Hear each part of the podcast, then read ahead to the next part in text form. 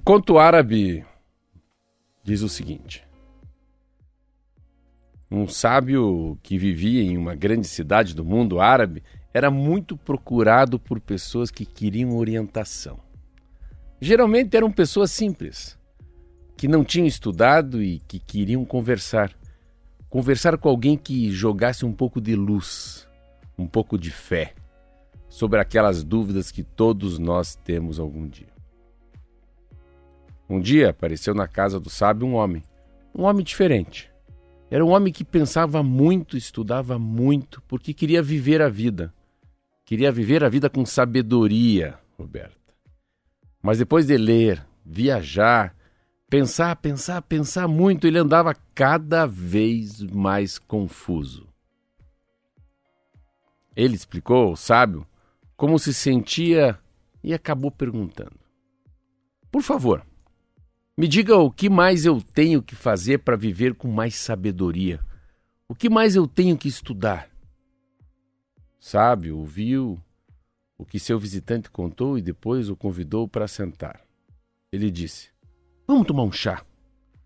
Enquanto pensamos na sua situação. Os dois homens se sentaram em frente um ao outro. O sábio pegou um copo e a chaleira. Segurando o copo com uma mão, ele começou a verter o chá com cuidado, sem dizer nada. O líquido foi caindo, foi enchendo, enchendo o copo, enquanto o sábio mantinha a chaleira na mesma posição. O visitante então percebeu que o chá, o chá ia derramar e estranhou. Estranhou que o sábio continuasse com o mesmo gesto, a mesma expressão no rosto. Quando o chá começou a transbordar, o visitante não se conteve mais e disse: Mestre, mestre, mestre, mestre, a, a xícara a, xícara está cheia, o, o, o chá vai se perder. Então o sábio parou como se tivesse despertado e entregou o copo muito cheio para o visitante. Escute, fiz isso para você, para você não esquecer o que eu vou dizer agora. Para a gente melhorar como pessoa, para a gente se tornar um pouco mais sábios, nós temos que criar espaço dentro de nós. Criar espaço dentro de nós para o conhecimento.